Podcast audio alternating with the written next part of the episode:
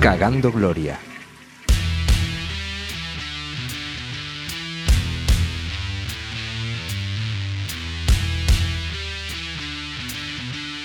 Hola, ¿qué tal estás, amigo o amiga? Ya ha pasado un mes aproximadamente desde la última vez que nos escuchaste y queremos decirte que estamos muy, muy contentos porque está empezando a haber interacción en las redes sociales y eso quiere decir que hay gente que nos escucha porque teníamos nuestras dudas hasta ahora de si había alguien que nos escuchara. Y sí, sí, sí, sabemos que estáis ahí atrás. ¿Qué pasa? Eh, ahora que me estás escuchando, eh, te digo, es el momento de que huyas, huye, porque en el momento en que presente a mis compañeros no vas a querer parar de escuchar esto. Hoy vamos a hablar de la locura y qué mejor que estos cuatro locos para hacer este podcast. Aquí tenemos a Rafa Toro, Josefe Muñoz, Elena Morisca Isabel Muñoz.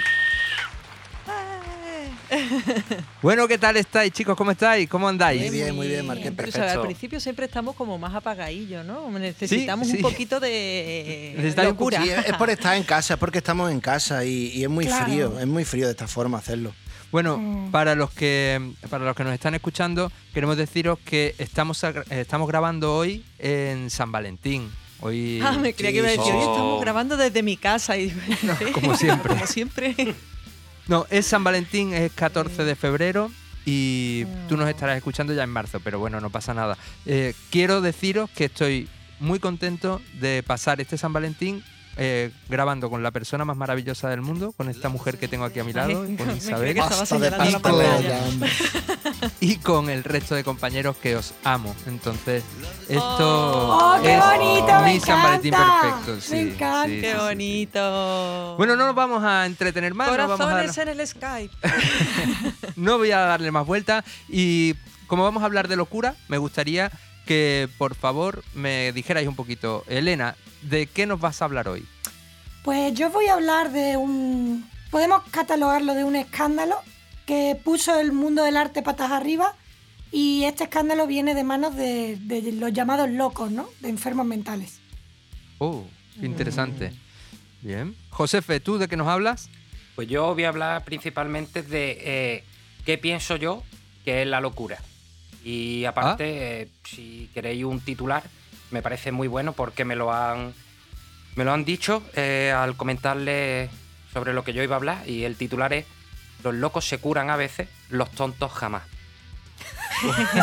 Vale. Ah, La frase no es mía, pero eh, había que meterla porque es buenísima. Sí, eh, Sí, me la voy sí, a tatuar. sí. Es buenísimo. Bien. Isa, ¿de qué vienes a hablarnos tú? Pues yo voy a hablar de canciones. ¿Canciones? Sí, canciones igual no son tan fresquitas porque hablan de locura, entonces vamos a dar en un tema un poco así más turbio, más deprimente, pero a mí también me encanta, total, al fin y al cabo viva el grunge, ¿no? Entonces... Viva el grunge. y Rafa, ¿de qué nos hablas tú? ¿Un titular? Tus. ¿Un titular quieres? Un titular, por favor. El Getafe pierde otra jornada y se aproxima el descenso. Un titular. Bueno, y queremos eh, dedicar el. Tenemos aquí un- un- una disputa porque no sabemos cómo, cómo denominar este premio. Eh, a mí me gustaría que se llamara la caquita, pero eh, me han dicho que suena demasiado cursi. Sí, eh. Así que vamos a. El tordo, Dime. el tordo. Yo quiero que sea el tordo. El tordo. El tordo, el truño, el mojón, El zurullo. el zurullo La almoranta. del mes. Eso se lo vamos a dedicar a un grupo de personas. Cada, cada mes se lo dedicamos a alguien. Y en este caso a mí me gustaría que fuese a ese grupo de personas que les da por, por colarse en las filas. Eh, les da por colarse en la fila o les da por colarse a la hora de ponerse la vacuna, que también Bien. tenemos ahí un grupete de personas. Eh, Yo primero, aunque no me toque. Nah, pero Eh, lo hicieron sin querer. eh, no, lo estáis mirando todo con muy mala fe. Esto- ellos no querían poner. ¿Quién quiere ponerse una vacuna? ¿Tú hay alguna vez de chico Claro. ponerte una vacuna queriendo? No. Esta gente No, lo ha es hecho. verdad, lo lo ha hecho de. pues, bueno, no hay que tenérselo en cuenta, ¿eh? No. De, No. hecho, de hecho, ahora lo dicen, que la segunda sí eso que no se la ponen, ¿eh? Claro. que ahora ya que si hace falta que ellos no se ponen Sí. la segunda. Claro, claro. Si no se deja el culillo de una cerveza, como si va a dejar el de una vacuna, ¿no? Claro. Efectivamente. Hay que pensarlo también de esa manera. Somos españoles, no lo olvidemos. Exacto. Bien, pues para ellos queda este- esta dedicatoria, para vosotros el programa de hoy, cabrones. Y vamos a comenzar. Antes, bueno, antes de comenzar, tenemos muchas sorpresas. Tenemos muchas sorpresas porque, mira, entre otras cosas, hemos hecho un, hemos abierto por, por redes sociales una especie de sección eh, que se llama El Confesionario y nos habéis dejado muchas cositas. Estamos muy contentos porque habéis contestado y, vamos a ir leyendo vuestras respuestas durante, mm, durante todo el, programa. ¿Vale? Así que atento porque a lo mejor sales tú y, y te escuchas, eh, escuchas tu nombre y esto puede ser maravilloso. Y otra de las novedades que tenemos, pues eh, tenemos una colaboradora nueva. Tenemos una nueva compañera. Así que me gustaría que le diésemos un aplauso y una cálida bienvenida a Clara Serrano. Ay, muchas gracias. Jope, estoy súper nerviosa por poder estar aquí con vosotros. Clara era seguidora del programa, nos escribió Súper. y, y pues bueno, le estamos dando la alternativa, le estamos dando la oportunidad. No sabemos, dependerá de lo que haga hoy, si lo hace bien o mal, eh, si continúa o no. Así que Clara, si estás nerviosa, que no te sirva esto para ponerte más nerviosa, pero No, puede no. ser tu última vez, ¿vale? Ya también digo que hay que ser muy valiente para confiar en mí, en algo así, pero bueno, que, que yo os lo agradezco de corazón. Eh, vamos a ver. Estoy segurísima de que algún día de estos que dejáis la mente en blanco, pues ya sea porque tenéis mucho tiempo libre o porque estáis inmersos en conversaciones que os importan más bien poquito, os habéis hecho preguntas del tipo ¿de dónde vienen las palabras? O por ejemplo, Yo me, la he hecho, yo me la he hecho alguna vez, ¿eh? ¿De dónde ¿Sí? vienen las palabras? O tipo ¿por Y qué la, las mesa se llama mesa? diccionario, pero Bueno, tía, pero su origen real, de su origen etimológico de las No, cosas. no, claro, sí, yo me lo pregunto Bueno, mucho, que- mucho. Claro, y si no lo habéis hecho, pues espero que os estén surgiendo ahora porque es que para eso estoy yo hoy aquí.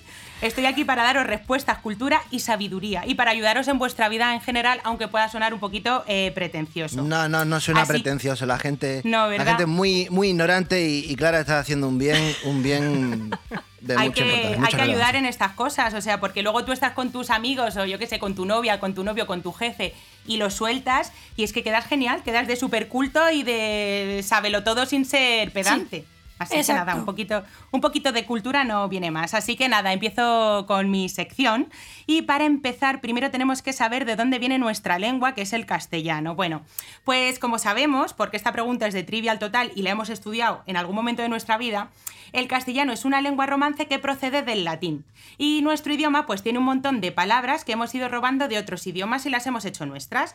Los extranjerismos, pues por ejemplo la palabra bar, la palabra blog o mm, brindis, por ejemplo. En resumen, que el castellano es un idioma muy rico e interesante para su estudio. Así que ya que Y tú hemos... vienes a darnos, tú vienes a darnos palabras y a decirnos de dónde vienen y, y, eh, Claro. de dónde sale esa palabra, ¿no? ¿De dónde viene eso? ¿De dónde sale y por qué lo utilizamos? Porque es que somos un poco ignorantes con esto. O sea, ¿por qué hablamos así? Pues aquí estoy yo para eso. Vale, pues bueno, ¿tienes la primera palabra? Tengo la primera palabra que como el tema de este mes es locura, pues un poquito en base a ello, ¿vale? Eh, la primera Ajá. palabra que he traído es delirio. Oh, Qué bonita. Y se- según la RAE, el delirio es una confusión mental caracterizada por alucinaciones, reiteración de pensamientos absurdos e incoherencia. Pero ¿cuál es su origen? ¿Por qué decimos delirio? Pues bien, si nos fijamos en la palabra en concreto, eh, viene del latín delirium, que esto es un poco rollo, pero bueno. Tiene el prefijo de, que sería separación o negación, luego tendríamos el vocablo lira, que es surjo, y el sufijo ius, que es no hacer un surco en total. O sea, el resumen de la palabra delirium quiere decir no saber hacer un surco. Y diréis, ¿y qué tiene esto que ver con la locura? Un surco. No saber hacer un surco. No saber un surco, pues un, un- ¿Un agujero? surco en la... Espérate que te lo voy a explicar ahora Vale, mismo, vale, es que no me vale. ha dado tiempo, Rafa Bueno, Toro. bueno, coño, yo. Va, me callo. Pasito a pasito. ¡Ay, Rafa Toro. Rafa Toro! A ver, antiguamente para comprobar el estado de locura, ya fuese transitoria o por trastorno mental, se hacía que el individuo a estudio trazase un surco en la Tierra y dependiendo de si salía mejor o peor, determinaban así sus capacidades. Así que si alguien no podía trazarlo correctamente, pues se le, denominaba, se le denominaban delirium, señalando así este comportamiento diferente y extravagante de la Ya, persona. Muy mal, muy mal tenía que estar, ¿no? Pa- no. No, pues justo, justo iba a decir al hilo de lo que dice Clara.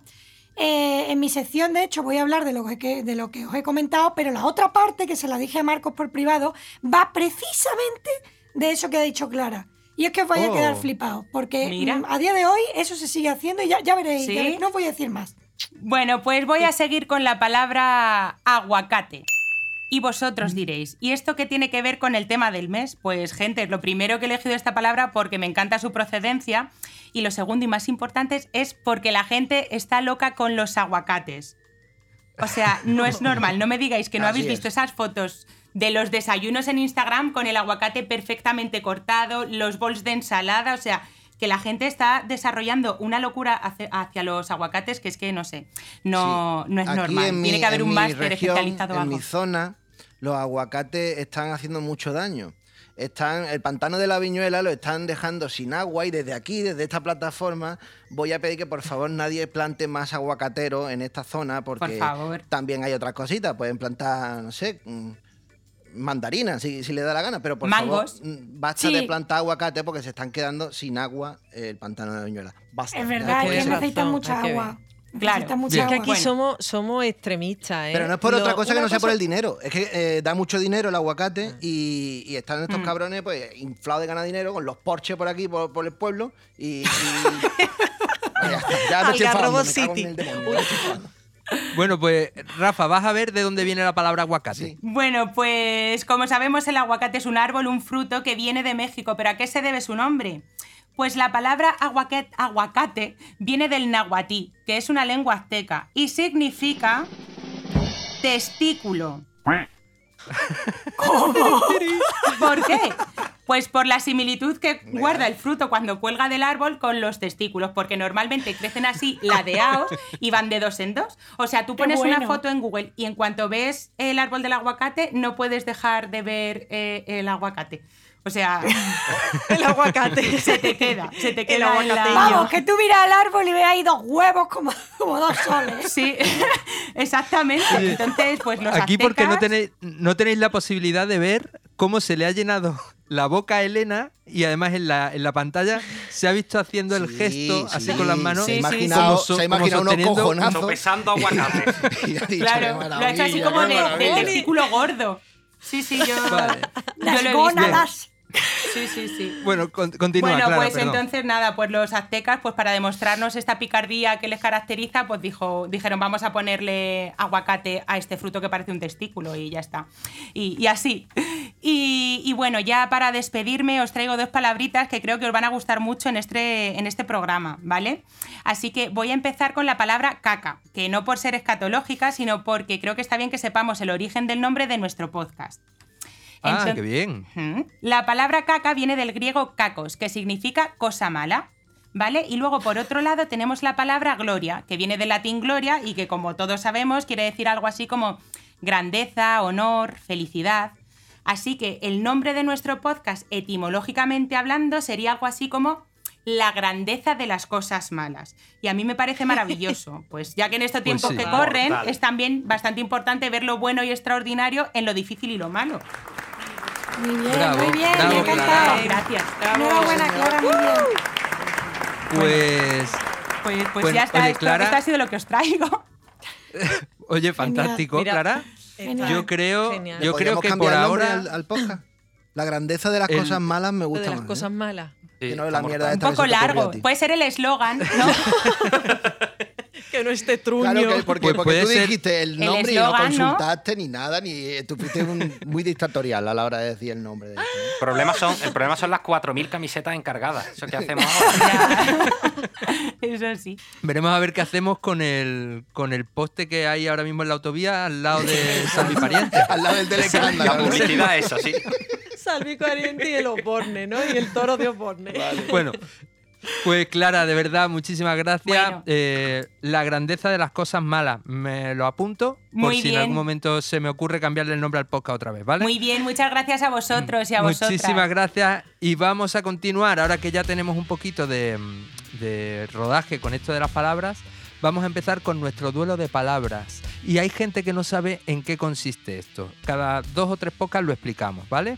Es un concurso para ver quién va a dar comienzo con su sección.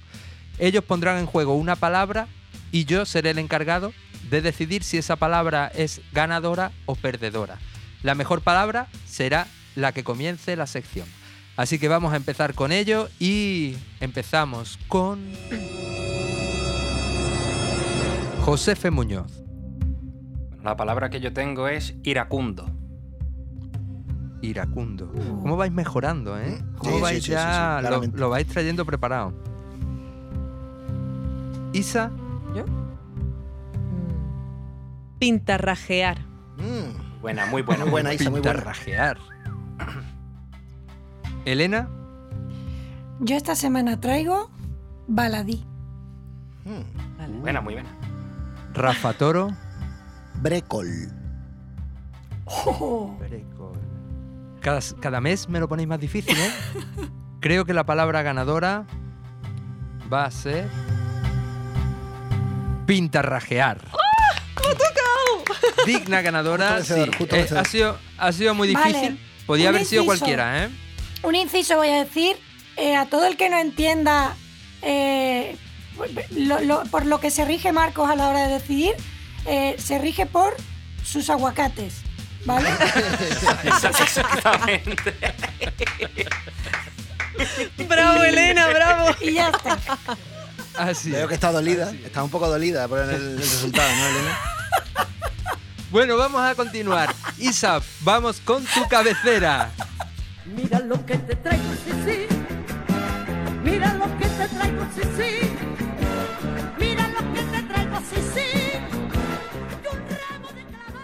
Bueno, pues hoy, como os decía, eh, traigo canciones, ¿vale? Canciones. Voy a intentar hacerlo muy rápido porque tengo varias canciones y me gustaría que las fuerais escuchando un poquito para que os pusierais en sintonía, nunca mejor dicho. Y, bueno, y contaros brevemente por qué la he elegido, ¿no? O por qué va, de qué va la canción para que, mm, para que entre en este, en este argumento de locura. Bueno, pues la primera canción que traigo es de un grupo que se llama Talking Heads.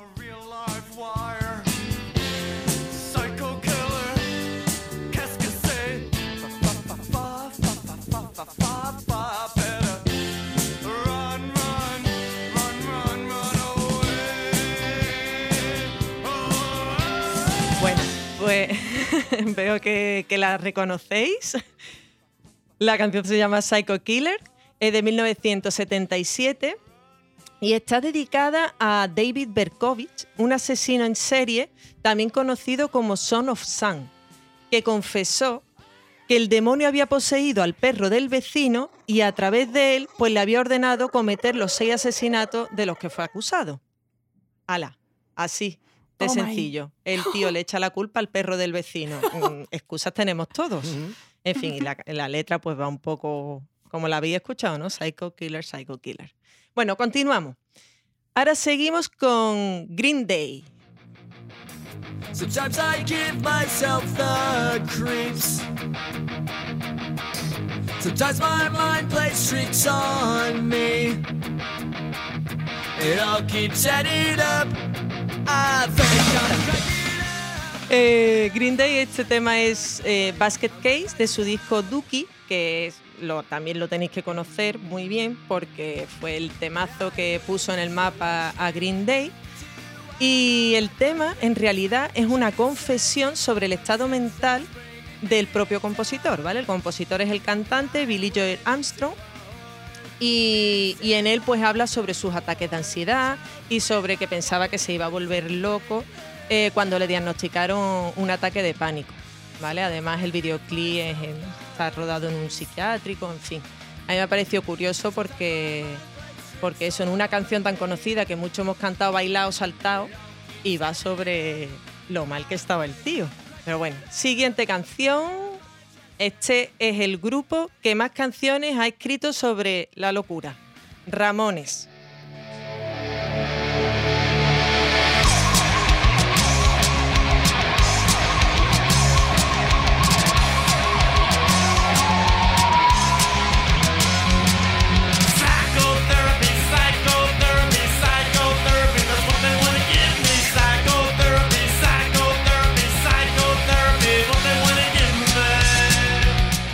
Imagino que, que ha quedado claro ya el título, ¿no? Psychotherapy. Vamos, que lo repiten un chun chun chun.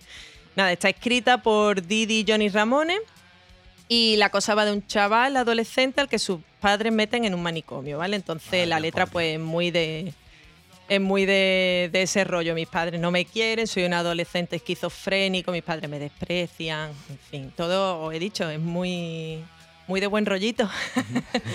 bueno, ahora vamos con un grupazo que a mí me flipa y que tenéis que conocer porque mm, es obligación conocer a Black Sabbath.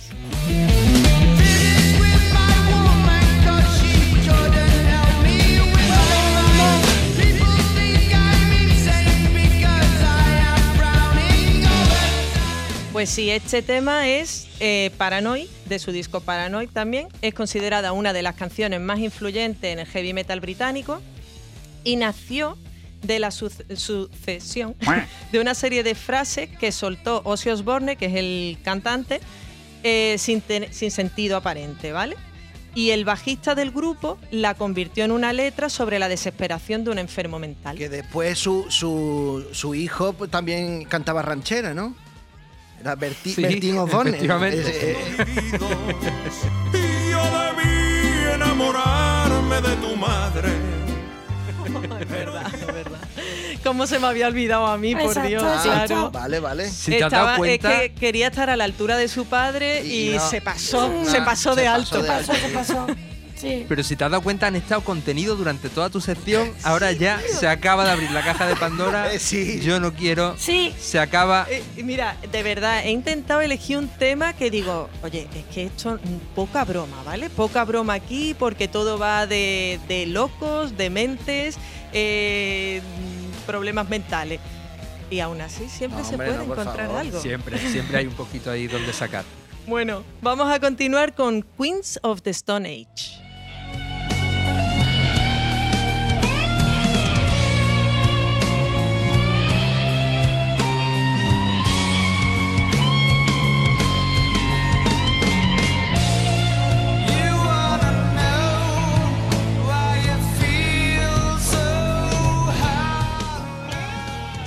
Este grupo no sé si lo conoceréis mucho, al que le guste el rock o así, el rock alternativo y demás, yo creo que sí.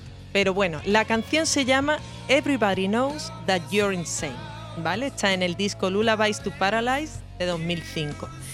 Este grupo, liderado por Josh Home, publica esta canción en su cuarto álbum, el primero después del despido de su bajista y miembro original de la banda Nick Oliveri. Las malas lenguas aseguran que ante tal- eh, la truculenta relación que mantenían eh, el bajista y el cantante Josh Home, este le quiso dedicar un último recuerdo con este Everybody Knows That You're Insane. Un detallazo, ¿eh? Un Joder. detallazo. Todos saben que estás loco, que estás mal de la cabeza. Así te lo, te lo dejo para que te despidas bien del grupo. Vale, y continuamos con The Black Keys.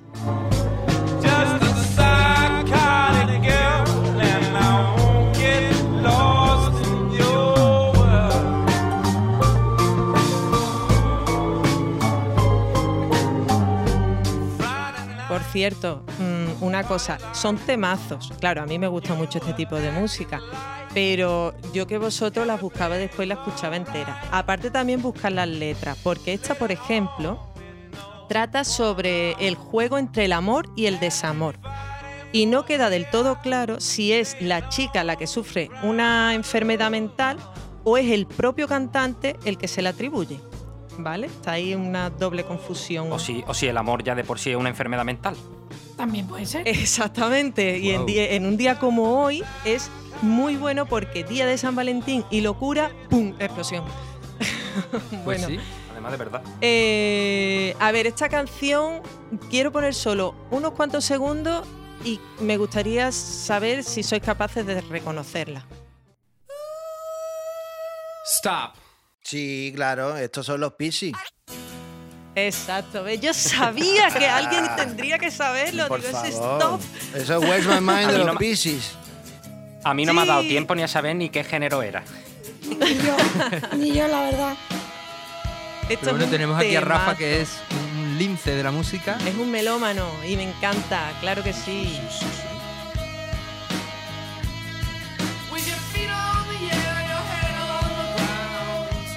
Bueno, pues este tema que, que todos o muchos seguro que habéis escuchado en algún momento porque creo que aquí todos hemos visto el Club de la Lucha y en esta peli sale la canción. Así que, aunque sea así de resbalín, la hemos escuchado. Es un tema compuesto por Black Francis, que es el cantante de Pixies, y parte de su afición al submarinismo. Y vosotros diréis, bueno, ¿y qué tiene que ver que metamos en una lista de canciones sobre la locura eh, una que trata sobre el submarinismo? Pues porque parece ser que la canción eh, que habla sobre los movimientos de un pez, en realidad lo que Black Francis pretendía era definir lo que sucedía a veces dentro de su cabeza, a través de esos movimientos del pez. Así que por eso O digo... sea, podemos decir que estaba un poco... Hombre, Brad Francis estaba cucú un poco así. Estaba cucú. A mí me gustaría estaba más pájaro que pez. a lo largo de- del programa mm, que fuéramos diciendo las diferentes formas de decir que alguien está loco, porque el castellano es maravilloso Sí. para eso y bueno, es- estar cucú es, es de muy reciente y tal, pero como Sí. una puta cabra, como una chaveta, em, hay un montón. Claro. A mí lo de Tarumba. estar cucu me ha encantado, ¿eh? Vale, vale, bueno, pues al que, vayas, Tarumba. al que le vaya surgiendo, eh, que lo vaya diciendo. Bueno, ahora quiero continuar con una canción un poquito más fresquita, ¿vale? Más esperanzadora, eh, de Florence and the Machine.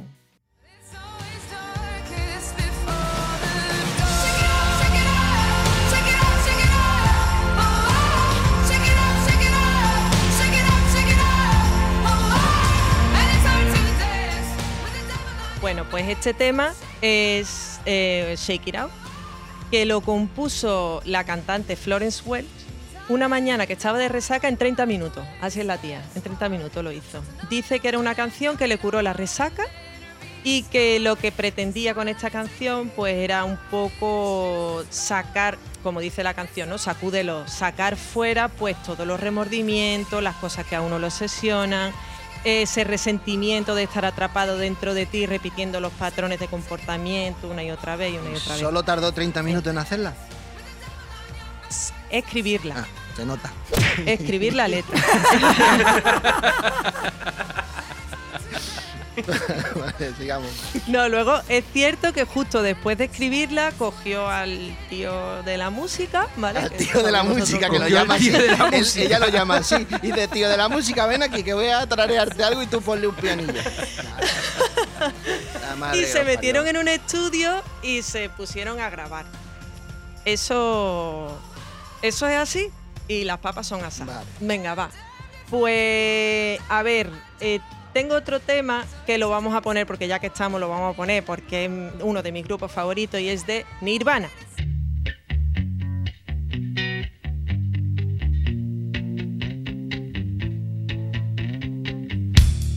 I'm so happy cause today found my friends in my head. I'm so ugly, that's okay cause so are you. Bueno, pues este tema que parece tan como tan feliz, ¿no? Es como empieza, dice, I'm so happy, ¿no? Ay, qué feliz estoy. Pues en realidad es de un tío que está súper deprimido porque pierde a su chica, pierde a sus amigos y entonces busca consuelo en la religión. Sí, ¡Vamos! amigos, cuando no se sabe qué creer, se cree en Dios. Pues nada, va un poco de, eso, de cómo se intenta respaldar y por eso la canción va de los domingos, son todos los días, porque él al final, ¿no? Lo de ir a misa los domingos y demás. Y eso, mm, hablan un poco de que la canción puede tratar de como de un grito agónico, ¿no? De, de este hombre que lo está pasando tan mal, deprimido, o también puede tener alguna relación con mm, la descripción marxista de la religión como opio de las masas, ¿vale? Y aquí ya sabemos que Kurt Cobain estaba, estaba en otro grado. Sí, de hecho, eh, viene al hilo de lo que dice Rafa, ¿no? De las formas que hay de decir que una persona está un poquito tarumba. Y a mí hay una que me encanta que es no hay nadie al volante. Eso es genial. Y, y hay una que es. ¡Ay, qué maravilla! de- me encanta. la de- se la escuché a Dani Rovira el otro día. de, no tiene todos los patitos en línea. Esa también me flipa. Esa es maravillosa. Bueno, chicos, y ya voy a terminar con una trilogía. No me lo creo. No. No me lo creo. Esto no puede ser. Lo de Isa es brutal. Eh, no, coño. Yo- Sí, he, he corrido, he resumido y me he dejado otro grupo favorito para el final, ¿vale? La, mm, la trilogía se llama Mamasan. No sé si os suena de algo. ¿Os suena el grupo Pearl Jam? Sí, Eh, claro. sí. Sí. Bueno, pues la trilogía. La trilogía son tres canciones de este grupo, evidentemente, que una es Alive, otra es Once y otra es Footsteps. Que la tercera, vamos, así que la mayoría no la habréis escuchado mucho. Bueno, esta trilogía, ahora escucharemos las canciones, todavía no. No Momento. creáis que esto va a ser tan fácil. ¿No creéis No que va va a ser tan no fácil? ¿Habéis pensé visto lo iba- poco que he tardado en todo esto? Pues Nada. ahora os vais. Ahora fácil empieza no su sección. Y ahora dale al play, cariño. No, no. Ah, no. Esa no, inútil. El otro play. El Las otro secciones play. de Isa, las secciones de Isa son como la cárcel. Es súper fácil entrar, pero no puedes salir. Pero no tío. se puede salir. No, yo el, el otro día le propuse a Isa que hiciera ella un podcast aparte que se llame Los restos de Cagando Gloria. Todo lo que no le dé tiempo a meter en el podcast, que lo haga ella en un podcast aparte. Claro, que se coja un día libre en el trabajo y que se lo eche. Tío, así no puedo, así no, me- no puedo. Pues voy a terminarla, venga, sí, soy capaz. No, espera, cariño, no, un momentillo. Bueno, trilogía, ¿vale? La trilogía, este le llama la trilogía Mamasan. Eh, el término Mamasan es un término que viene de, de Japón y fue introducido en Estados Unidos por los soldados que combatieron en la Segunda Guerra Mundial. Mamasan hace referencia a las mujeres que se encargan de, superviva- de, supervivar, de supervisar los... Es que digo de, de avivar, No, bueno, de supervisar los locales donde se comercializa con sexo, joder. Oh, Dios. Oh, Dios. Ya, ya. Bueno, Arranca, vamos, por que eran Dios, como las madame, Carlos. ¿vale? Mamasan son como las madame de los prostíbulos. Y así es como le llaman a este trío de canciones. Eh, esta trilogía empieza, la primera canción se llama Alive y trata de, de la historia de un niño que en su adolescencia su madre le dice que su padre con el que convive no es su verdadero padre. ¿Vale? Su padre murió unos años atrás y Vaya, cuando se lo Dios. contó la madre, pues ya era demasiado tarde para que el niño pudiera hablar con su padre porque ya estaba muerto. Si eso no te deja ya lo suficientemente traumatizado, porque dices, joder, me acabo de enterar ahora, mm, con 15 años, de que mi padre no es mi padre con el que vivo, que el- mi verdadero padre se ha muerto, eh, pues encima la madre empieza a abusar de él. Eso Wow. es en la primera canción. Vaya año que ¿Eh? está teniendo el muchacho. Venga, sigue. Sí, sí, es que es, es su historia esta, esta trilogía.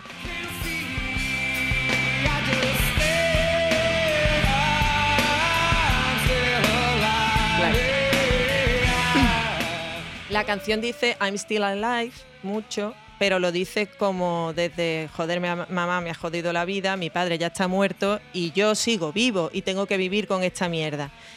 Esto es interesante porque al final, o sea, llevan cantando esta canción casi 30 años. Entonces, eh, la interpretación de esta canción ha cambiado con el paso de los años, pero hasta llegar a eso falta la segunda canción que se llama Once.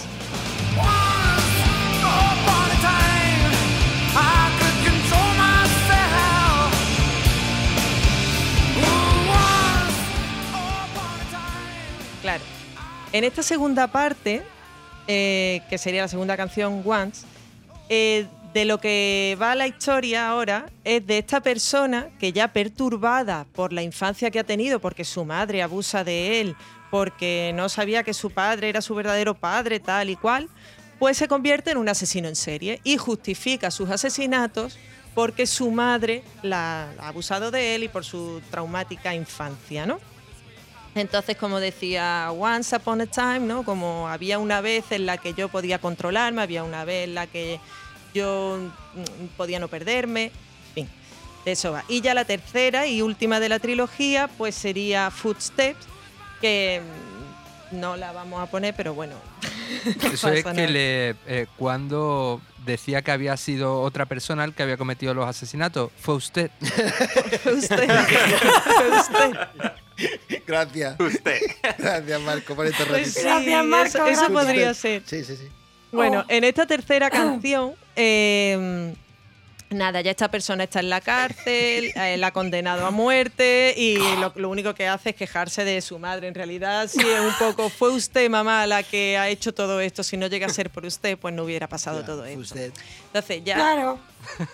Claro, ya de por sí esta canción tiene miga, porque además mm, Pearl Jam en aquel momento pues escribía canciones sobre cosas que ocurrían realmente, pero es que encima Escribía también sobre la vidente esta, Aramis. Fue usted. Tío, pero es que así me cortáis el rollo. Es que de verdad. No, no, tendría que haber cortado Oh, antes. La, la culpa va, es que va, que va? la No, culpa es seguimos. mía. Bueno, el caso es que, aparte de lo que ya he dicho, ¿no? De que, de que la letra de esta canción iba sobre casos que ocurrían en aquella época, que es los 90, eh, tiene una parte autobiográfica, la canción. Qué completita Claro. es la canción. Claro, es bueno, son tres canciones también en realidad, pero sobre todo de la primera, de Alive, sí hay una parte que es autobiográfica y es aquella en la que la madre de Eddie Vedder, que es el cantante de Pearl Jam, le cuenta a su hijo que su padre no es su verdadero padre. Y es que resulta que sus padres se, divorcia- se divorciaron cuando él tenía un año y entonces la madre pues se casó con otro y obvió decirle a su hijo, oye, este no es tu padre, pero vas a vivir con él. Y se lo dijo cuando estaba en la, universidad, no, perdón, en la adolescencia. Claro, y esto a él pues sí que es cierto que le traumatizó. Y escribió esta canción y por eso cada vez que decía las canciones I'm Still Alive, pues lo decía como desde el rencor y el coraje y la rabia hacia su madre de hay que ver lo que me has hecho. Sin embargo, conforme le ha ido cantando durante 30 años, pues los conciertos es verdad, y yo me incluyo porque yo he estado cantando esta canción en plan I'm Still Alive, pero desde la alegría de estar viva, eh, pues ha cambiado el sentido de la interpretación, de hecho, e incluso para él, que él llamaba este tema la maldición y ya pues no se ha reconciliado y dice que venga, que ya sí estoy vivo y estoy contento de estar vivo y, y paso ya de todo esto y soy capaz de superarlo y de tirar para adelante. Ha Bueno, hecho, pues tiene un final feliz, ha ¿no? hecho una versión de esta canción, de hecho, con Amaya Montero, que le ha quedado preciosa, preciosa, de verdad. A ver. ¿Eso es cierto? No, no. ¿Cómo va a ser? ¿Cómo va a ser?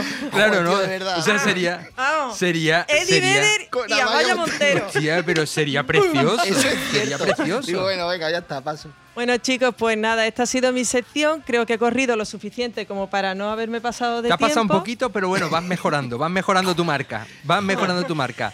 Un aplauso para Isabel Muñoz.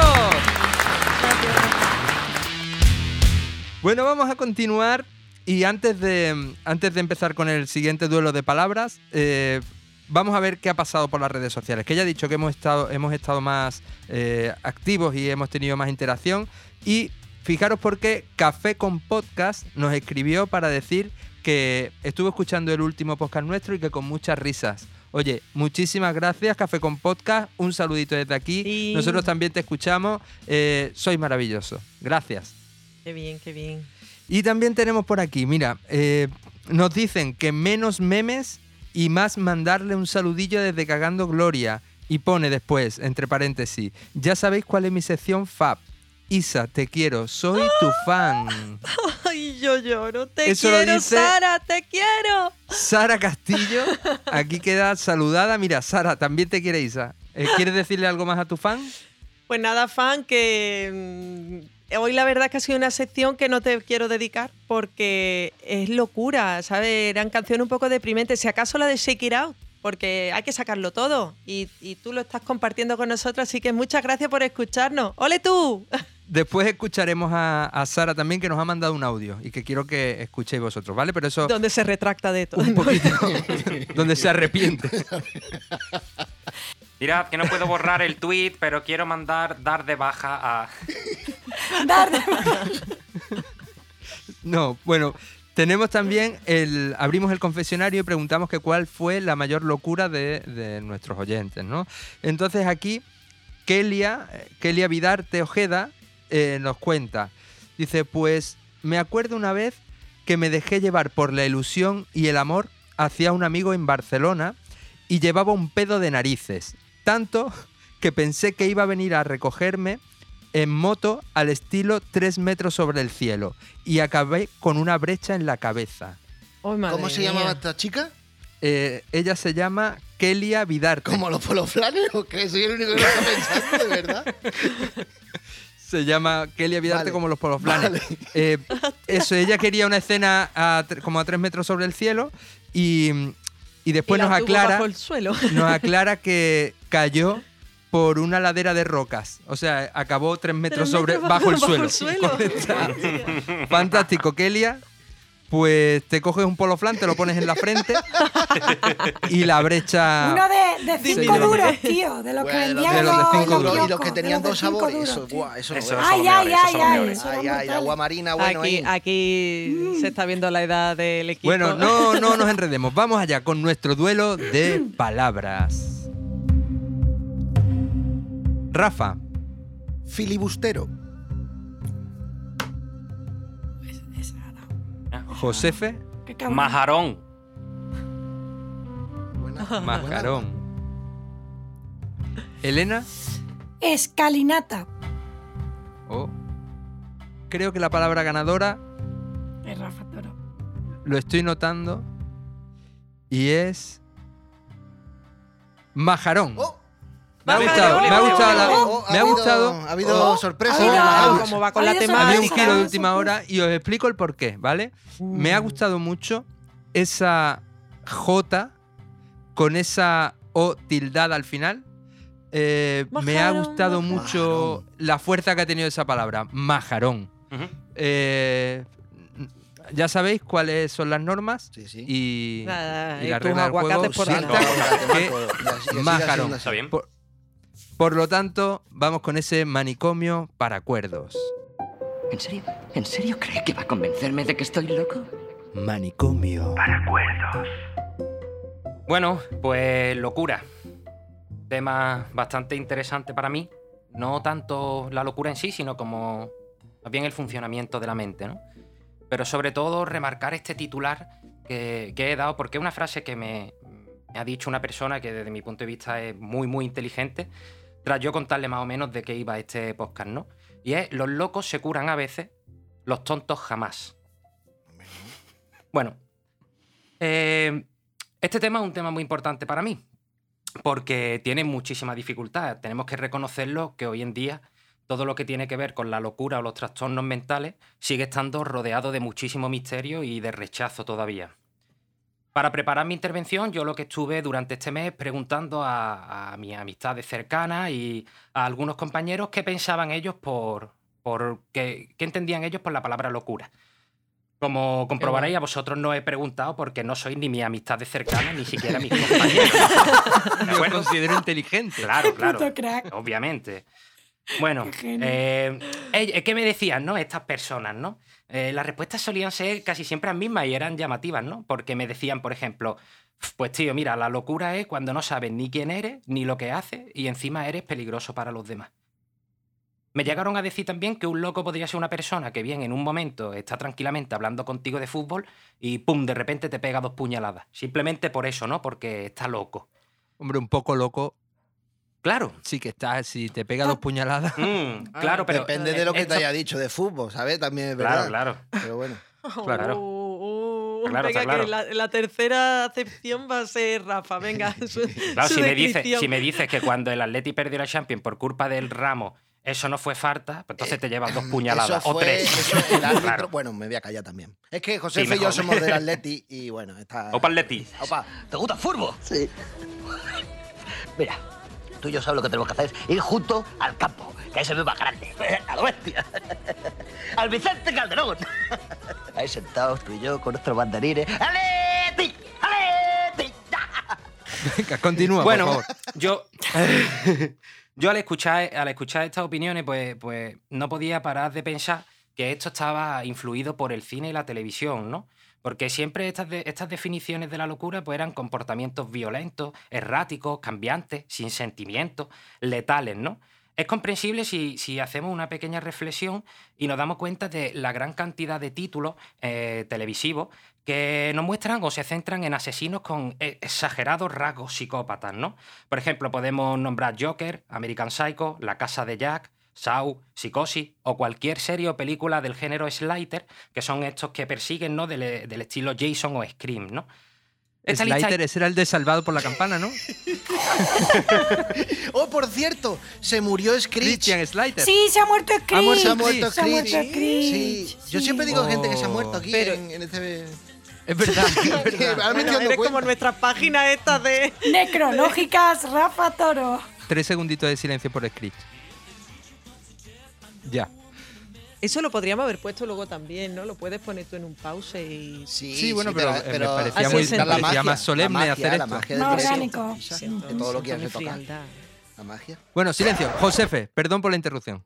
Bueno, pues como os decía, ¿no? Esta lista es interminable, pero esta cifra todavía parece aún mayor si los comparamos con las poquísimas películas que tratan eh, la diversidad del funcionamiento mental desde una forma que yo considero que es mucho más humana y también mucho más cercana a la realidad, ¿no? Eh, porque eh, pocos, por ejemplo, conoceremos la película, bueno, si la conocemos, perdón, la película Campeones o Especiales, que es una película francesa también de este, de este tipo, ¿no? En definitiva, lo que quiero decir con esto es que todos hemos oído historias de terror de los, antiguos mal llamados manicomios, pero es poco conocido, por ejemplo, el espléndido trabajo que hace la Radio La Colifata en Argentina, eh, un programa de radio que se realiza desde el interior de un centro psiquiátrico por los propios internos, también mal llamados locos, ¿no? No quiero parecer ni moralista ni mucho menos con, con esto que estoy diciendo, ¿no? No pretendo ni siquiera dar una definición ni médica eh, ni psicológica de lo que puede ser el concepto de locura. Si buscamos su procedencia etimológica, ya nos bastaría para darnos cuenta de, que es muy, muy ambiguo su origen. Podríamos perdernos también en definiciones médicas de desbalances químicos o en las explicaciones psicológicas eh, que entienden eh, lo que conocemos por locura como trastornos que afectan a la conducta. Y hasta también nos podríamos meter en filosofía humanista y hablar de lo que afecta al alma y al ser. Pero esto a mí no me interesa gran cosa realmente. A mí lo que me interesa es lo que cada individuo hace con lo que le ha tocado, ya sea un problema psicótico, un padre alcohólico, una pobreza extrema, etc. Por ejemplo, todos conoceremos eh, los casos como alguien que a pesar, de, adema- a pesar de tenerlo todo a su favor, poco ha hecho por conseguir nada. Y de igual manera eh, conoceremos a personas que, habiendo tenido las condiciones nefastas, lucharon y consiguieron lo que se propusieron. Entonces, ¿qué pasa? Que esto es difícil y como el estigma que a día de hoy sigue pesando sobre los trastornos mentales no lo pone más fácil, pues yo lo que quería hacer con esto es aportar mi granito de arena. Eh, obviamente, existe la agresividad dentro de ciertos trastornos mentales. Esto es cierto, hay algunos que sí. Pero también podríamos decir que existe la agresividad a las 6 de la mañana en la puerta de una discoteca o incluso entre los núcleos familiares y hasta se esconde muchísimo esta violencia, ¿no? Esto pasa, es normal. eh, tintes violentos siempre son más morbosos y llamativos y es algo que va a destacar en este tipo de, de enfermedades. Antes de abrir debate, porque claro, a mí me gustaría preguntaros qué opináis vosotros sobre la locura, si estáis de acuerdo conmigo o si más bien pensáis que yo tengo todas las papeletas de ser el nuevo protagonista del remake de Re- del Resplandor, ¿vale? Eh, quiero comentar una cosa y quizás esta sea la más importante de todo lo que yo he- he intentado preparar. Eh, aunque existan diferentes maneras de funcionar mentalmente, ya llámese loco, cuerdo, semiloco, semicuerdo, da igual, diferentes formas de vivir en el mundo, de relacionarse, de desear y de gozar, os quiero intentar mostrar cómo aunque nos toquen unas malas cartas en la partida, todavía podemos jugarlas hasta llevarnos el bote de la mesa. Por ejemplo, os quiero presentar a una persona, el señor Leopoldo María Panero.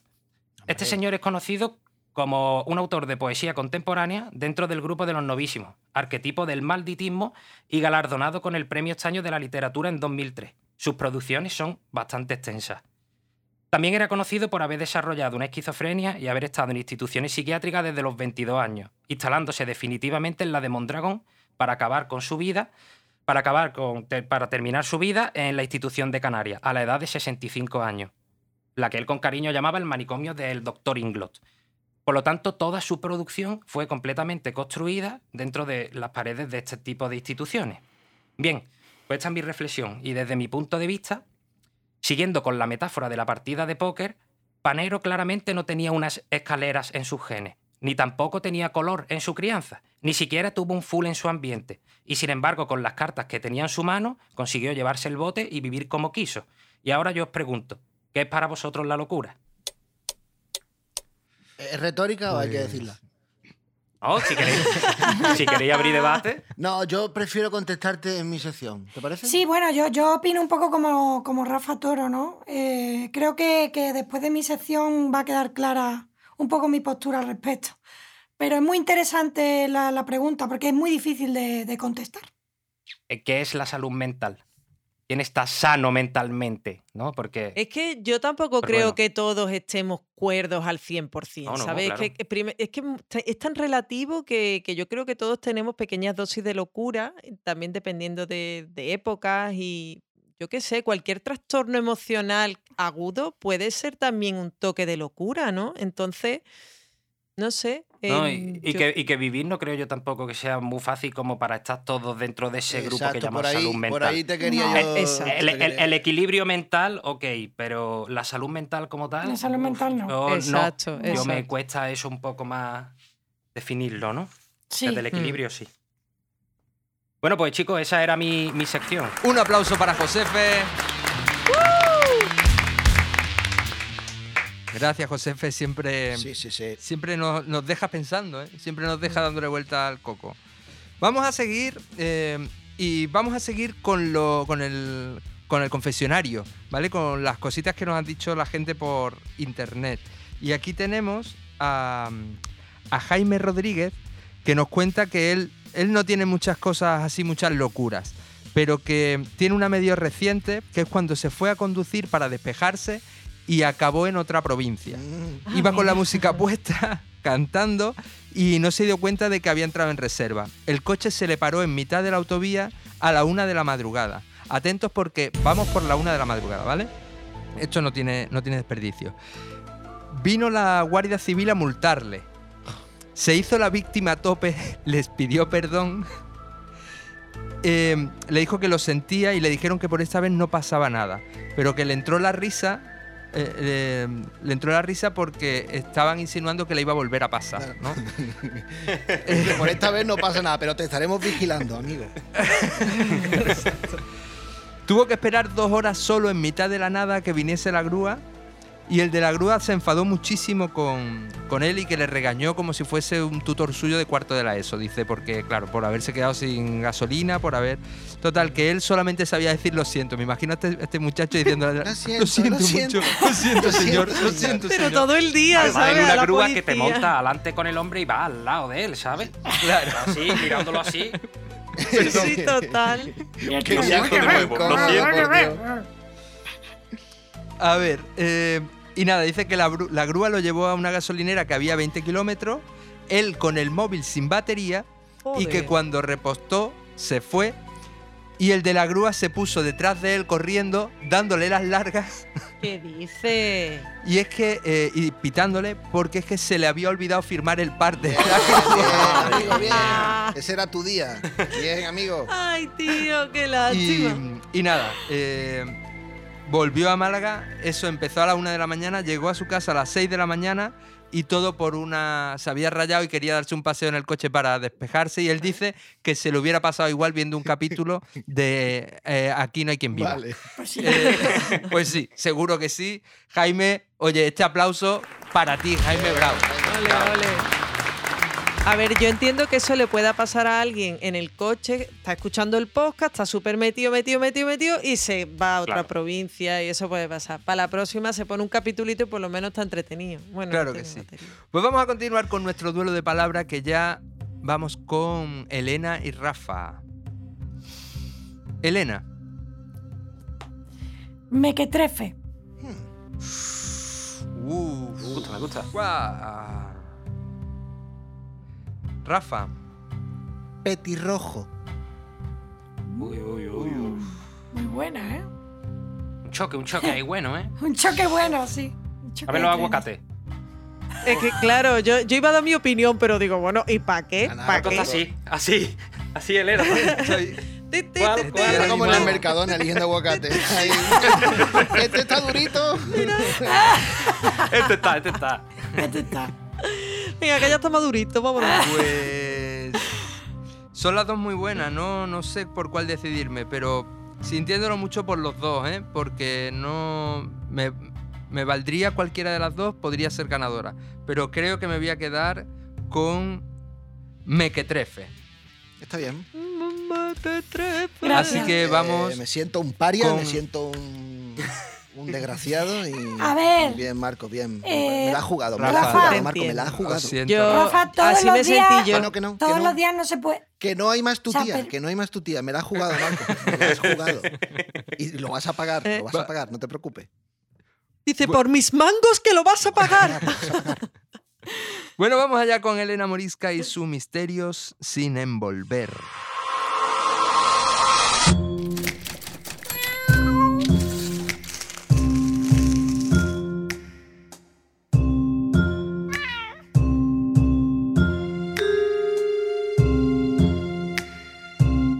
Chicos, chicas, esta semana, bueno, en este capítulo os traigo un, un tema, yo creo que poca gente lo conoce, pero yo creo que la verdad es que si la mayoría de la gente lo conociera, se llevaría las manos a la cabeza. Y es que mm, todos conocéis, supongo, eh, lo importante que, que fueron las vanguardias en la historia del arte. Pero bueno, ya sabéis, ¿no? Autores vanguardistas, eh, tanto en pintura, en escritura, en todo, ¿no? Pero yo me voy a centrar, eh, centrar perdón, en la pintura. Eh, ¿Qué pensaríais si os digo que muchos de los cuadros que aparecen en los museos, en los grandes museos del mundo, fueron inspirados por otros artistas? Que es lo, más, no- es lo más que- normal del mundo. Yo te diría, por lo menos desde mi experiencia, que el arte inspira a otro arte y ese arte inspira a otro arte. Vale. Y arte original y primigenio no creo que haya ninguno excepto la cueva de Altamira o algo así. Bueno, el de la... eh, Te lo juro, iba a decir lo mismo, el de la Sí, es de no, Altamira. no- no era una reflexión tan profunda y tan buena, Isa. Por eso eh, es que era- Pero genial. Bueno, es verdad, es verdad que llevaba. ¿Cuánto llevamos ya de programa? La verdad es que ha tardado mucho, Rafa. Pero te o quiero, sea, pero te gracias. quiero igual. de verdad. Sí.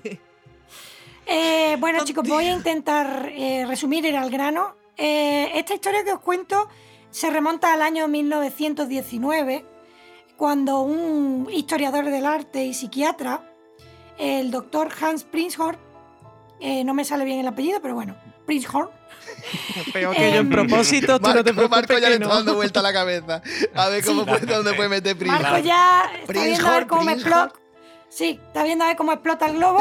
El tema es, este doc- doctor eh, se dedicó a, a recopilar una serie de dibujos que hicieron pues pacientes psiquiátricos, que hicieron internos.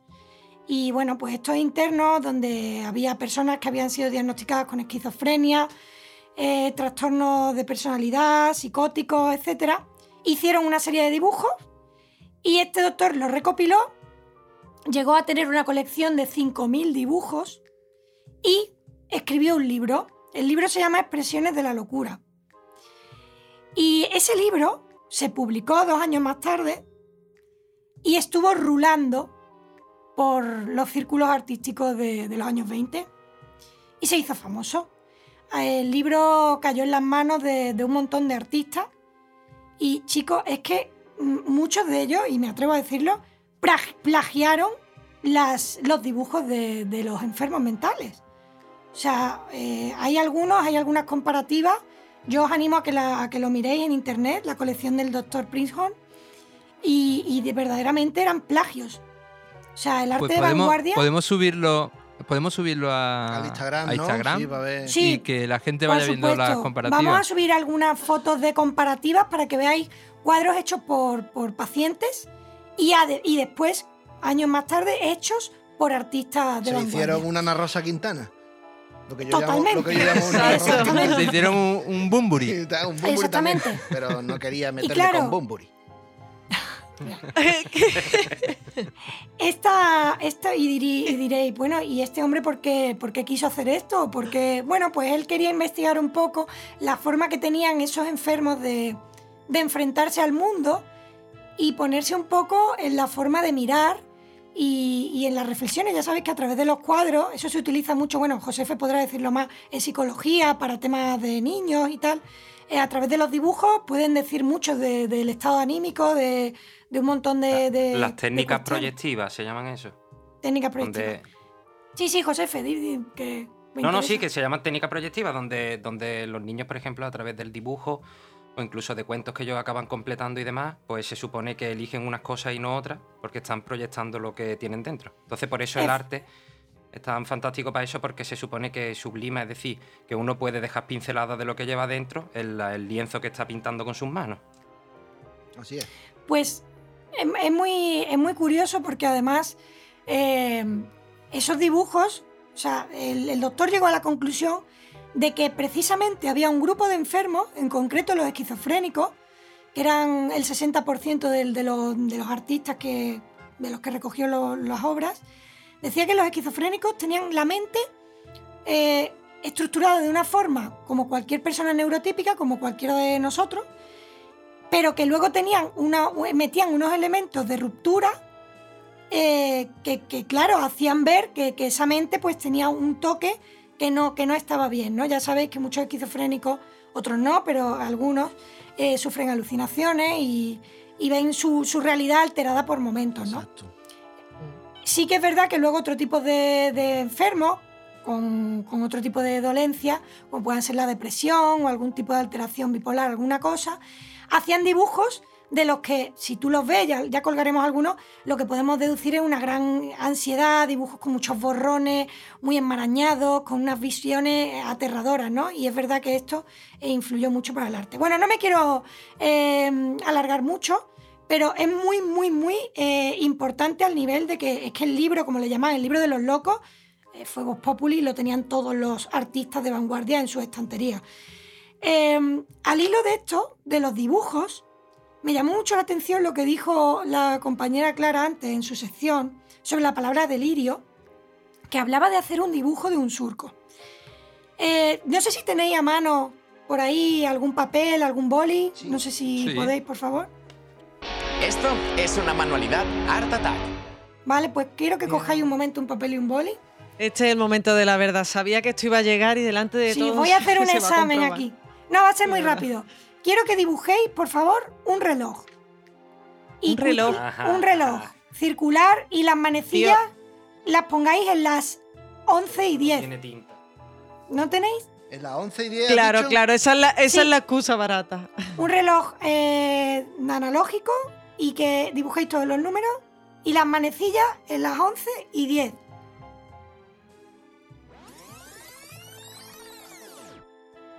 A ver, quiero que me lo enseñéis el, el- Vale, muy bien, Josefe, Rafa, vale, Marcos. ah, Muy bien. Y ahora pensaréis, ¿esto qué es? ¿Que nos está troleando aquí Elena Morisca, que nos está aquí? No.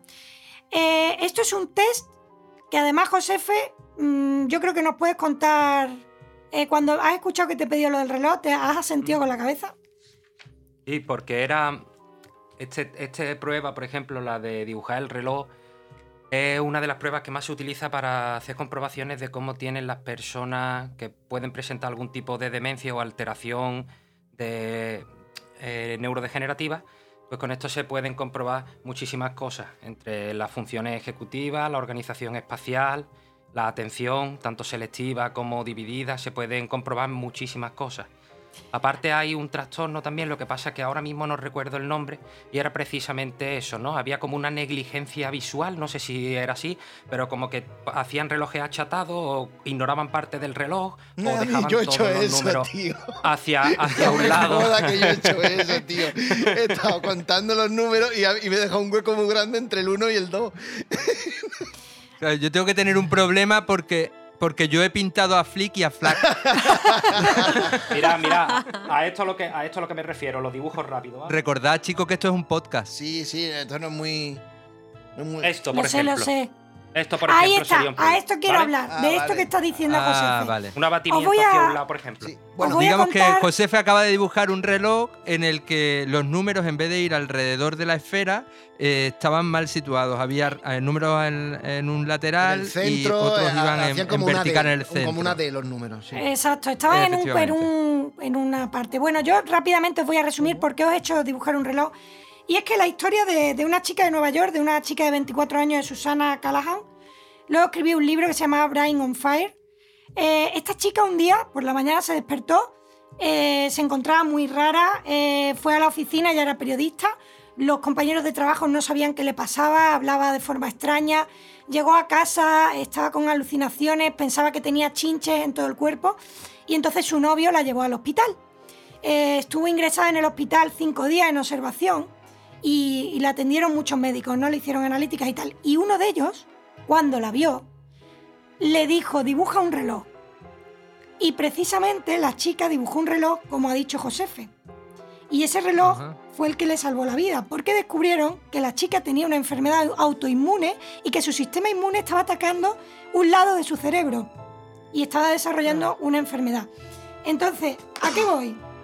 Pues a lo que voy es que muchas veces nos creemos que, pues eso, ¿no? Que las enfermedades mentales son cosas que están ahí o que han nacido con ellas, ¿no?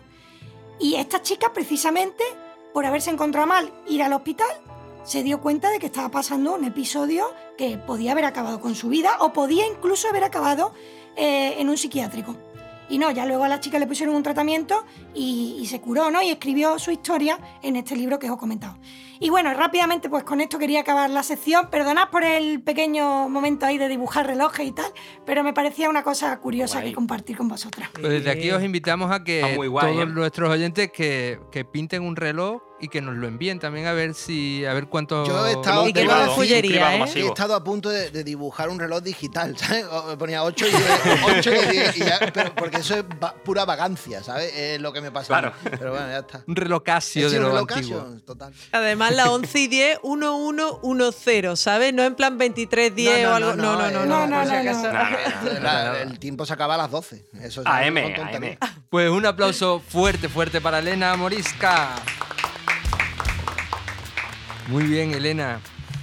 Eh, vamos a continuar. Os, os traigo más eh, cositas de las que nos han dejado por redes sociales, ¿vale? Eh, por aquí me dicen Fran HG, no sé qué, qué será. Hoy ganamos. Fran HG. Dice que no fue la mayor locura, pero sí la más anecdótica. Dice que esperó en el portal de su novia cuando aún se estaban conociendo media hora para echarle en el buzón un detalle por Navidad. Esperé porque necesitaba que me abrieran. ¿Sabéis quién abrió? Pone él. Mi compañera de, eh, su compañera de piso. Me conocía de un día, la chica me reconoció y me dijo, ¿tú eres el amigo de... ¿Qué haces aquí? Si no está... Claro, no quiere dar nombre, no quiere dar detalles para que nadie sepa. Eh, entonces, que su respuesta fue muy absurda. A lo mejor eh, sí que tiene, este- esta persona sí que tiene un poco tintes de psicopatilla. ¿Eh? Porque estar esperando en el portal a que alguien abra la puerta para dejar algo en el buzón. Que eh, pinte un reloj. que pinte un reloj. Que pinte un reloj. Fran, queremos tu reloj, por favor, mándanos tu reloj a ver qué tal es porque dudamos de ti. ¿La chica sigue viva, Fran? Bien. Bueno, vamos, vamos por ahí. Tenemos, tenemos también a Alberto, que dice que, que no diría que es la mayor locura, ni mucho menos, pero que sí recuerda estar paseando un día por el Parque del Oeste y había dos mendigos peleándose a grito pelado, Dios sabe por qué, dice él. Dice que entonces se volvió loquísimo, eh, Alberto, y, y estrellé contra una puerta de chapa una Coca-Cola cero. Muy importante el detalle de que fuera Coca-Cola cero, porque no hace el mismo sonido que una 00 o que una normal. Entiendo, entiendo. Normal. Efectivamente. Eh, una- la Coca-Cola cero que se estaba bebiendo al grito de Estoy muy loco. Estoy muy loco. El estruendo fue brutal, nos dice Alberto. Eh, tan brutal que la pelea cesó y al segundo se asomaron hasta del teleférico para ver qué había pasado, ¿no?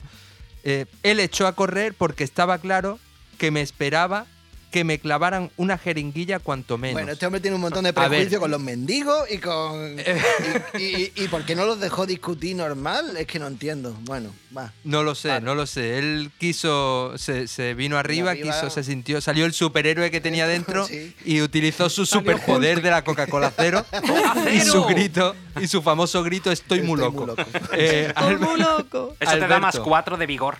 Ese grito. Efectivamente. Alberto, oye, que los mendigos no se tienen por qué pinchar. Eso también eh, que quede claro, pero bueno. No, que hay Eh, otras drogas vamos también que, que son por otras vías. Hay, otra- hay otras drogas. claro.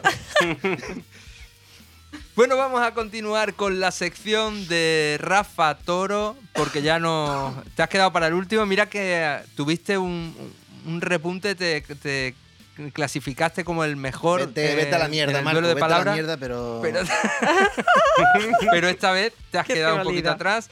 No pasa nada porque lo bueno se hace esperar. Así que vamos con tu sección de El mundo es como yo digo que es. Rafa Toro. El mundo no es como es, el mundo es como yo digo que es. El mundo no es como es, el mundo es como yo digo que es. A la mierda todos los que no son yo, a la mierda todos Bueno, vosotros habéis estado hablando mucho de, de los locos, ¿no? De los locos así en, en masculino. Pero... Vamos, porque como en el otro programa nos puteaste porque Sí, sí, por sí, los sí, propósitos. No, que no, era propósito, de- pues esta vez hemos hablado. Los locos en masculino, pero... ¿Qué me decís Ah, de las locas? Bien, bien, bien, bien, bien. ¡Me bien. encanta! Voy a hablar de ese dulce malagueño por excelencia, que son las muero. locas. Que Bravo, bravo, Sí, bravo. aplauso, aplauso, sí. es Además el mejor dulce dulce, favorito. es el mejor dulce que existe para mí. A mí las locas lo pongo al nivel de las panteras rosas. Fijaros lo que os estoy diciendo. Eh, Yo podría alimentarme de locas más. y panteras rosas toda mi vida, pero Oh, no lo sabía, Rafa. de hecho hubo una época, hubo una época en la también. que en la que lo hice, pero pero aquello no acabó muy bien. En fin, yo voy a hablar de yo voy a hablar de las locas, de ese dulce típico, el que no sea de Málaga, pues no sabrá muy bien lo que es. Son dos círculos. Pues mejor así aprende. Claro, pero vamos a explicarle un poco visualmente qué es una loca, Sí. ¿no? Son dos círculos de hojaldre y crema pastelera por dentro con un glaseado de azúcar de color naranja y una guinda en el centro, que no es una guinda, que también es glaseado, pero de color rojo. Bien, hay diferentes tamaños, hay... Yo estoy todavía esperando la loca de cumpleaños, ¿no? La ta- como hacen con las palmeras de cumpleaños, esta, pues yo quiero... Ya una- la hay. Escucha, Ya la hay. a Dime, mí- dime Sí, dónde. sí, sí. dime Yo la- dónde, a mí me regalaron una, una grande. En la casa Kiki me la comí yo. Me Sí, cago sí, en sí, el demonio, ¿en serio? Sí, hace por lo menos seis años, ¿eh? Uy, uy, uy, uy, uy, uy. Bueno, a ver, yo palmera de, de esa de loca también No, me no, la he no, comido. loca, la loca. Grande, palmera- grande, no, No, no, normal. la loca grande. Una loca. De Y cumpleaños. la loca la hay. grande sí me la regalaron a mí por mi cumple. Mira, el a mí me 23 gusta. A de ver, febrero- yo creo que no somos. Yo creo que todavía no somos tan conocidos como para que la casa Kiki nos regale una loca a cambio de hacerle Sí promoción lo somos, en los sí lo próximos somos. cinco Mi podcasts. cumpleaños es el Casa 23 de febrero. Yo, por favor, que ya mismo, por favor, Pero quiero una loca de cumpleaños con una vela en medio. Por favor, no es mucho pedir, Claro. ¿no? No es mucho pedir, ¿no? Vamos a ver, chicos. Em, ¿Cuándo creéis que se inventó este dulce? Pues yo creo que fue antaño. hace por lo menos en el- los años 20 que habría un, un manicomio enfrente de una pastelería o algo así. pues, Ah, sí, esa es la vía fácil. Has tirado por la vía fácil, Elena, y siento decirte que te has equivocado. Las locas. eh, todo esto nació en la posguerra. Va- vamos a ver, vamos a retrotraernos un poco. En la Málaga de posguerra, una, una ciudad totalmente devastada por el hambre y, y por la represión franquista y todo esto, que fue, sabéis que en Málaga fue la posguerra especialmente dura. ¿Sabéis por qué? Perdonad, ¿sabéis por qué se llama posguerra, no? Ay, Dios. Es porque durante la guerra eh, una persona le preguntó a otra, le dijo, ¿qué es lo que hay ahora? Y la otra le contestó, posguerra. Bien, vale, bueno, eh, como iba diciendo, em, una señora, una señora llamada Ángeles en su casa, en su cocina, eh, en la posguerra de los años 40, coge y decide ganarse un dinero porque el hambre es muy mala y con harina de extraperlo empiezo a hacer pues unos bollos, Que no era de centeno ni de. No, no, era de Joder, estropeno. macho, ¿cómo estamos? Bueno. Tú hoy no, tú hoy no, hoy no Es terminas. que vivimos Rafa Toro. juntos, lo siento, lo siento. Hora número 5 de programa. Bueno, estábamos con el... Exacto, la harina... Marco, después tú editas esto bien, ¿vale? Con harina, con harina de, de contrabando y con mucho trabajo en su propia cocina, empiezo a hacer bollos, empiezo a hacer mm, no dulces, sino panadería básica y a venderlo pues donde ella puede, ¿no? Por diferentes sitios, diferentes panaderías. Eso era ilegal, ¿no? No se podía coger esa harina, eso estaba, era un producto que estaba controlado por el gobierno, ¿no? Coge esta mujer y prospera y a su hijo pues lo mete también en el negocio, que el hijo se llamaba Pepe Ruiz, creo, pues lo mete ahí en el negocio y van pasando los años, van pasando los años y este Pepe pues se casa con, permitidme que lo miren, vale, sí, eh, este José Ruiz se, se casa con, con Mari Tejeros, que ya el apellido espero que os suene algo, los eh, famosos Sí. dulces y las famosas pa- panaderías de Málaga, los Tejeros, la familia esta. Tejerí. Pues Ajá. esta gente que estaba por la zona de Capuchino, de Calle La Victoria, todo esto, la- eh, esto no hacían loca. La loca no se les había ocurrido ni se le había pasado por, por su cabeza. Hasta que tiene que llegar un hombre llamado Eduardo Rubio, que es un defensa del Málaga Club de Fútbol de la época, Toma ya, verdad? de toma verdad, ya. que coge y se decide asociar con esta gente y este hombre se le ocurre hacer un dulce que sea accesible para el pueblo, porque el pueblo no comía mm, el- la alta la alta confitería no mm, imaginaros en esa en esa. Málaga de los años 50 eh, no, no, no se concebía eso y los dulces eran muy arcaicos, ¿no? Entonces, quiere hacer un Mm. dulce vistoso, pero al mismo tiempo que sea económico, ¿no? Que sea barato. Eh, se le ocurre esta idea, se le ocurre poner las dos obleas de, de hojaldre con la crema pastelera por dentro, con el glaseado que no es de yema, de huevo, es de azúcar solamente, porque si fuera de yema ya sería mucho más caro, ¿no? Más Se le ocurre hacer Claro. esto y, y a esto había que ponerle un nombre. ¿De dónde creéis que viene el nombre de Loca? Pues puede ser porque a la colega le patinara un poquito Sí. y, No, no es, y el futbolista, ¿no? No lo no sé. es por la, no es por la, la socia, no. Eh, aquí hay una leyenda también en Málaga, una leyenda mm, de estas cosas que se dicen que, que está claro que, que tiene que ser falso, pero bueno, es verosímil, de que el nombre era porque los dulces lo hacían en un, en un convento unas monjas que también tenían una ala del convento dedicado a un psiquiátrico, ¿no? Femenino, de mujeres solamente.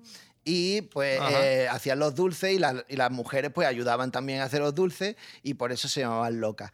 Pero yo estaba investigando. Ostras, y eso no será ahí debajo de Capuchino donde está la Cruz Roja, ¿no? Que ahí había un psiquiátrico, Sí, ¿no? es, sigue que, es, estando. que, es que claro, es que Qué es verosímil, fuerte. es verosímil, pero yo he estado investigando, sabéis que yo no dejo hilos. Que te gusta puntada. investigar, Yo ¿eh? investigo mucho. Qué Yo quería, en otra vida me hubiera gustado ser detective privado o público, me hubiera dado igual con ser detective, yo hubiera estado contento. pero mm, eh, no es cierto, esto no, no, es, no, es, no es la verdad. La, la loca se llama loca por una canción. Por, por una canción que se llama A lo loco se vive mejor. No sé si sabéis cuál es. A lo loco. Sí. A lo loco. A lo loco, Esa, a lo loco esa canción es de los años 50 y pegó, fue un exitazo. Y eh, cogieron este nombre, eh, esta referencia de a lo loco, lo loco, loca, y hicieron la- las locas. Bueno, este dulce fue un éxito desde su comienzo.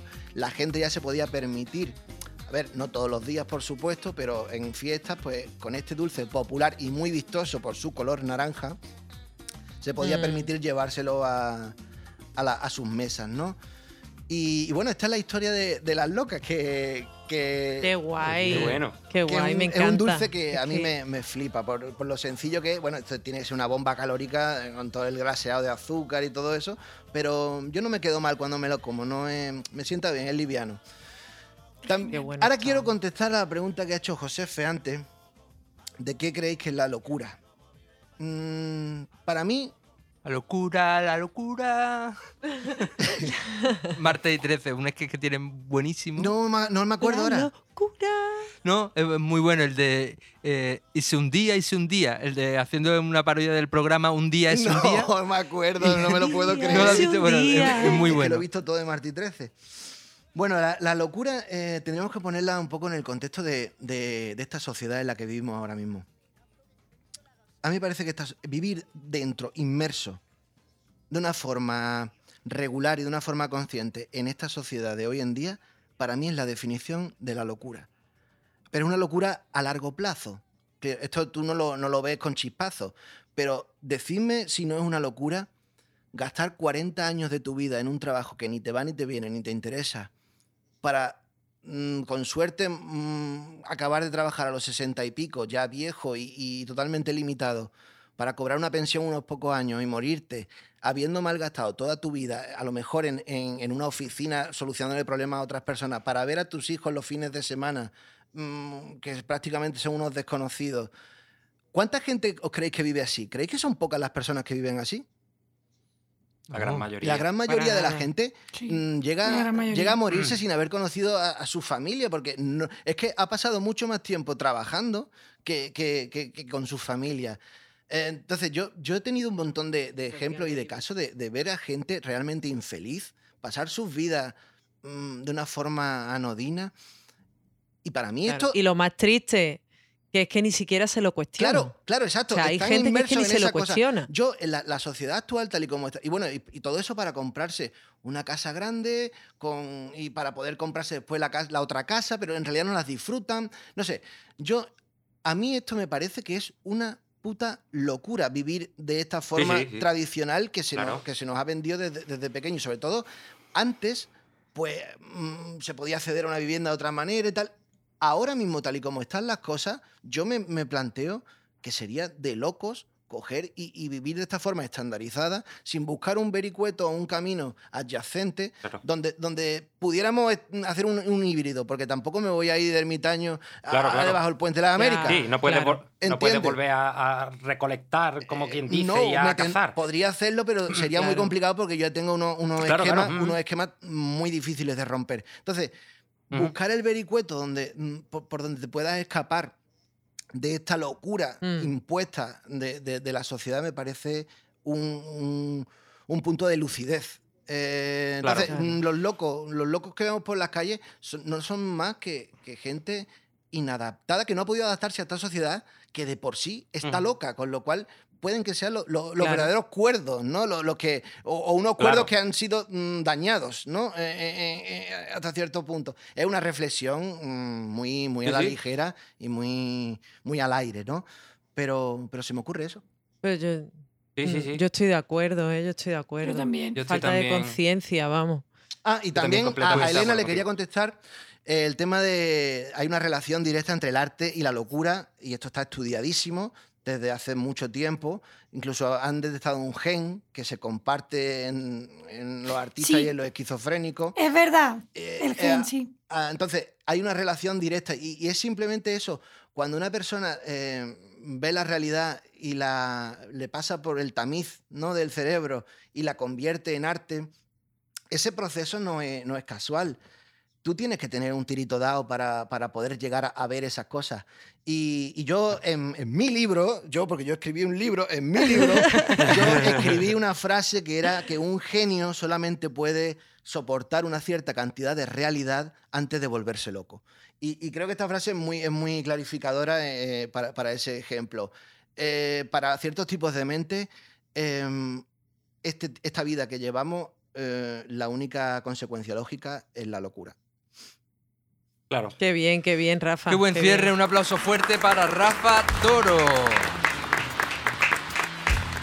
Pues muy buena, muy buena la sección de Rafa, muy buena todas vuestras secciones en general, me han parecido increíbles como siempre. Y me gustaría cerrar con el audio de tu fan, Isa. ¡Ay, Sara! Sara, te quiero, Sara. Sara.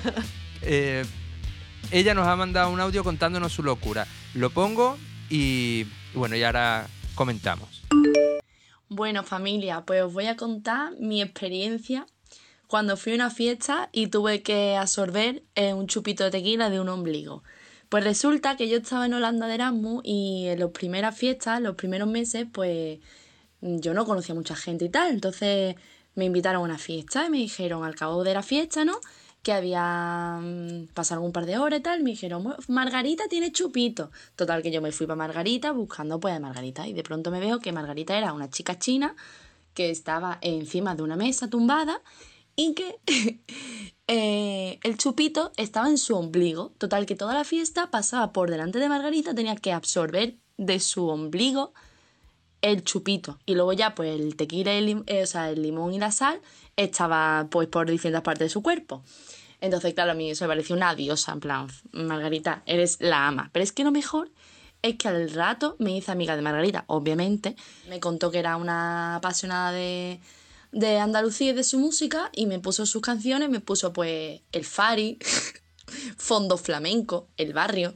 Y nada, pues ella me dijo que es que le encantaba nuestra música y nos pusimos... ¡Ay! Y Sevillanas. Me pareció lo más, o sea, lo mejor que he vivido en mi vida. Y Margarita, sé que no estás escuchando esto, pero si algún día nos volvemos a encontrar, ole tú y tu ombligo. Ay, me parece repugnante. Claro que sí.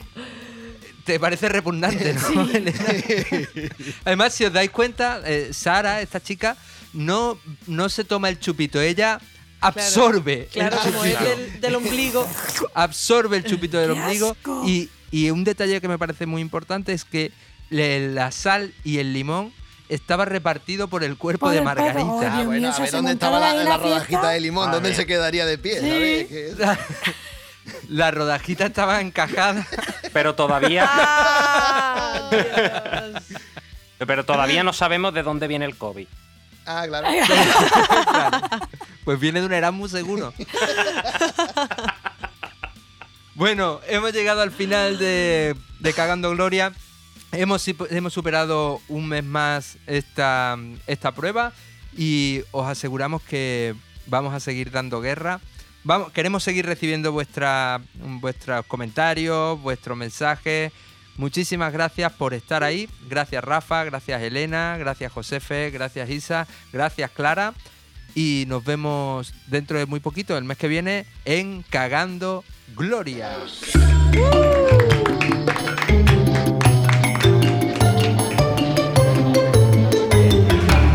Cagando Gloria.